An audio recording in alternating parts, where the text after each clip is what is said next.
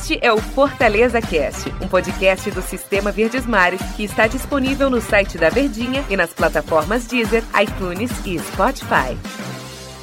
Fala pessoal, tudo bem? Chegando aqui com mais uma edição do Fortaleza Cast e hoje a gente vem num clima diferente, até porque a bola vai rolar pelo Campeonato Brasileiro. Fortaleza volta a campo para enfrentar a equipe do Bragantino e ao meu lado que rufem os tambores, as trombetas anunciam Daniel Rocha. E aí, meu cantor? Fala, Antero, sempre um prazer estarmos aqui, os tambores rufando e estamos aqui budejando.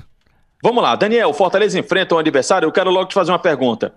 É, o Bragantino, ele era um, um, time que tinha essa marca e teve um grande patrocinador, chegou fazendo investimento, que é a Red Bull, e aí é virou o RB Bragantino.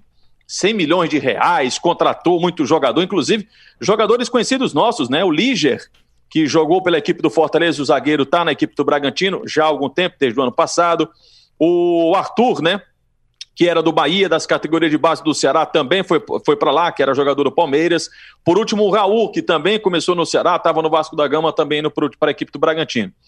Mas mesmo com todos esses investimentos, com, esse, com essa quantidade de dinheiro, o Bragantino ainda é aquela equipe que está na mesma faixa de tabela da equipe do Fortaleza no Brasileirão, Daniel? Sem dúvida, Antero. Até isso que eu falava aqui com o nosso companheiro Tom Alexandrino a respeito de que muito se propagandou, digamos assim, que o time do Red Bull ia brigar por coisas enormes nesse brasileiro, né?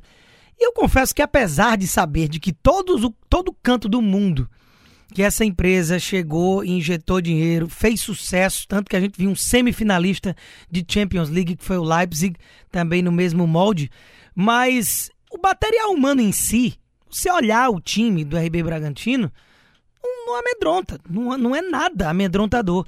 Tem muita aposta, muito jogador novo. É um clube que pensa realmente assim, dessa forma, como filosofia, de fazer dinheiro no futuro, de montar jogadores com projeção em vez de medalhões. São sempre jogadores que ainda têm o auge por vir.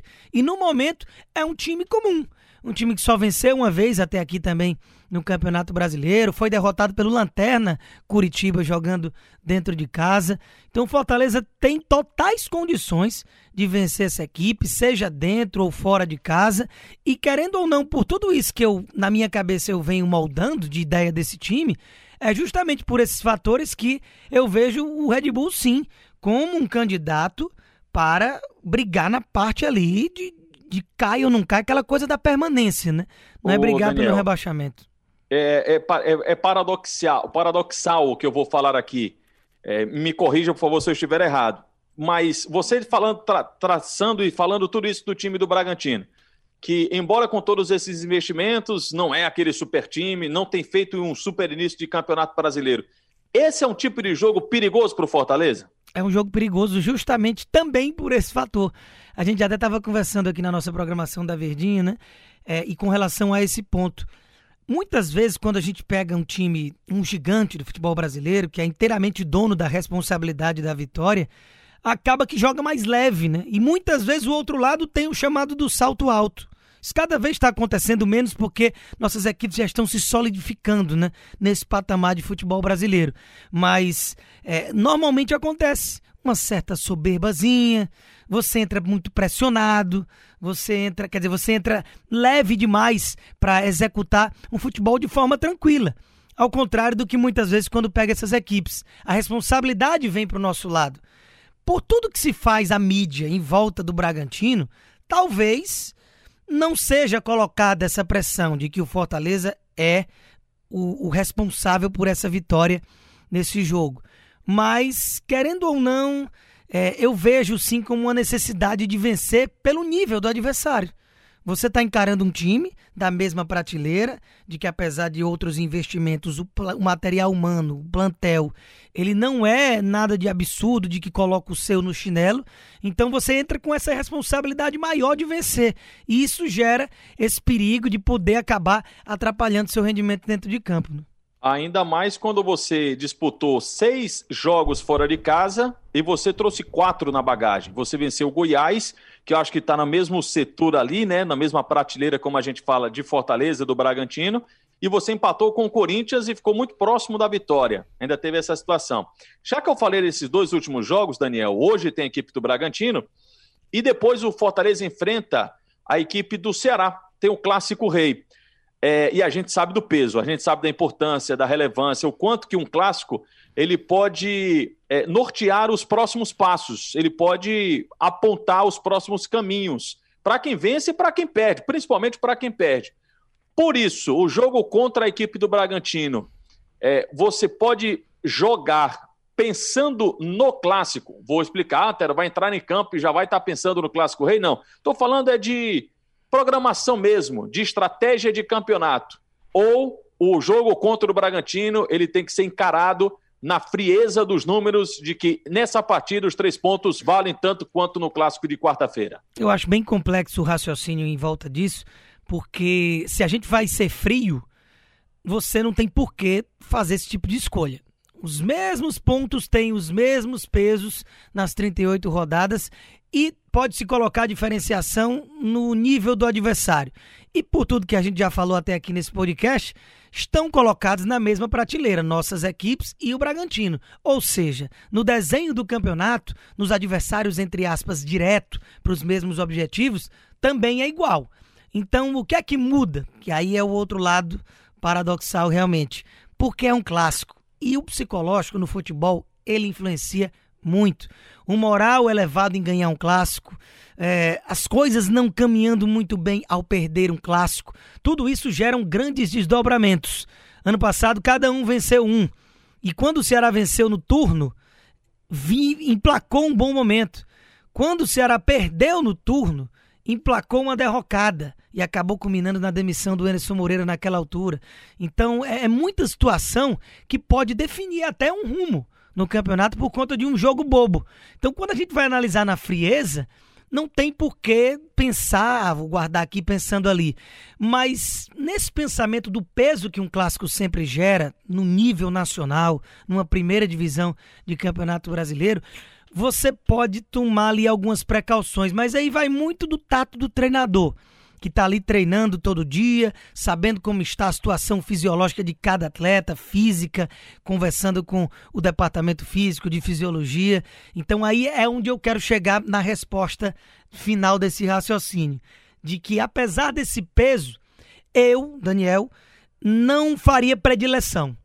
Eu iria com o que tem de melhor nos dois jogos. A Pronto, não você, ser, né, que algum jogador você, não pudesse entrar em campo. É, você já meio que responde o que eu ia fazer uma pergunta na, já na sequência, porque tem dois tipos de estratégia. Vamos colocar uma situação hipotética. O Wellington Paulista é um jogador importante, se mostrou contra o Goiás e até mesmo contra o Corinthians, embora não tenha feito gol. Vamos imaginar que pela proximidade o Wellington não esteja 100%. O que é que você faz? Você força para o Wellington estar em campo quando eu digo 100%, não é forçar para um jogador ir até se machucar, não. Mas, tipo assim, cara, vamos colocar, porque a gente precisa vencer o jogo, então vamos colocar o Wellington ou dar uma segurada para quarta-feira. E a outra situação que é até mais clara, essa é mais real.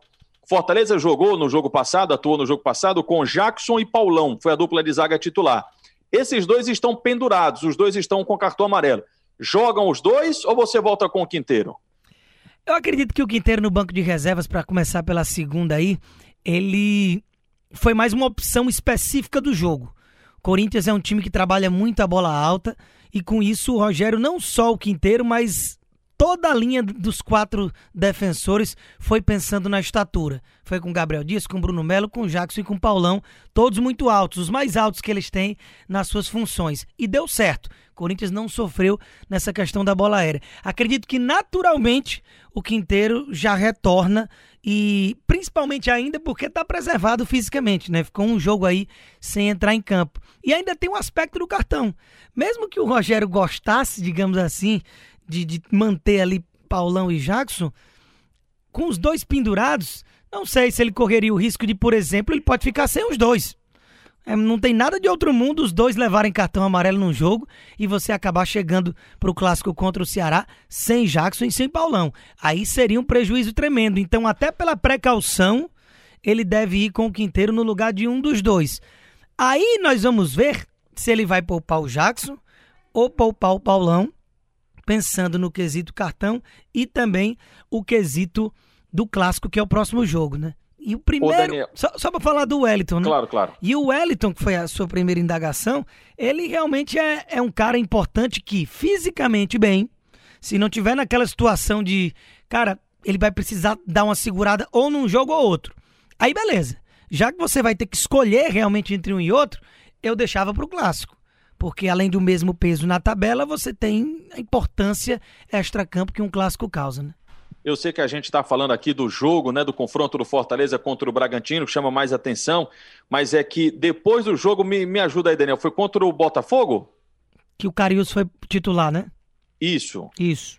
Depois desse jogo, o Carius ficou de fora das duas partidas seguintes. Nem foi relacionado, nem viajou com a equipe do Fortaleza contra o Goiás, nem contra o Corinthians. E é bem provável que a gente não veja mais o Edson Carius vestindo a camisa do Fortaleza. O atleta recebeu uma sondagem, deve estar saindo do tricolor e vai para aquela, como a gente sempre fala, para o mundo árabe. Vai jogar fora. É uma, deve ser muito bom para o Edson Carius, a questão financeira, né? A independência financeira mas a gente lamenta porque a gente sempre espera desse jogador e apesar dele ter feito gol, tudo, ter, ter sido opção do Rogério Senna, está à disposição do Rogério Senna, mas não pegou, não deslanchou, não esquentou como a gente esperava, né, Daniel? Pois é, infelizmente ele não emplacou da forma com que a gente torcia para que ele tivesse sucesso, visto tudo que ele já foi bem em equipes menores, mas é um jogador que eu prefiro ver pelo ponto de vista de que o seguinte, ele não vai, digamos assim, não é um Gustagol saindo naquela época, não é o Wellington Paulista saindo, se fosse hoje ou no ano passado. Infelizmente o grau de importância dele no clube, infelizmente para ele, logicamente, ainda não é o mesmo desses caras, ou seja, ele não deixa o Fortaleza sem pai nem mãe no caso de sair. E eu prefiro ver com bons olhos porque é um cara tão batalhador que a gente acompanhou de perto aqui desde as equipes menores e que dificilmente eu imaginaria surgir uma proposta desses caminhões de dinheiro do mundo árabe que normalmente vem, que mesmo não sendo um salário astronômico para lá, para o padrão de grandes jogadores que vão para lá, sem dúvida nenhuma, principalmente com o câmbio que a gente vive hoje aqui no Brasil cada vez mais valorizado, ele vai fazer a vida dele. Ele vai fazer um pé de meia de que talvez ele nem esperasse. Então, para a pessoa, para o cidadão, para o trabalhador Cariús, eu acho que vai ser muito bom. Nem pensaria duas vezes em não ir. Ele não é mais nenhum garoto. E o Fortaleza tem o Wellington Paulista, o cara de confiança, e provavelmente vai atrás de outro jogador no mercado para uma suplência. O Edson Carius vai para a Arábia Saudita. Daniel, obrigado pela companhia, tá, Daniel Rocha? Tamo junto, sempre um prazer. Valeu, obrigado a todo mundo que acompanhou o nosso podcast. Amanhã tem mais? Tem, logo depois do jogo para fazer análise de Fortaleza e Bragantino. Então, até amanhã. Este é o Fortaleza Cast, um podcast do Sistema Verdes Mares que está disponível no site da Verdinha e nas plataformas Deezer, iTunes e Spotify.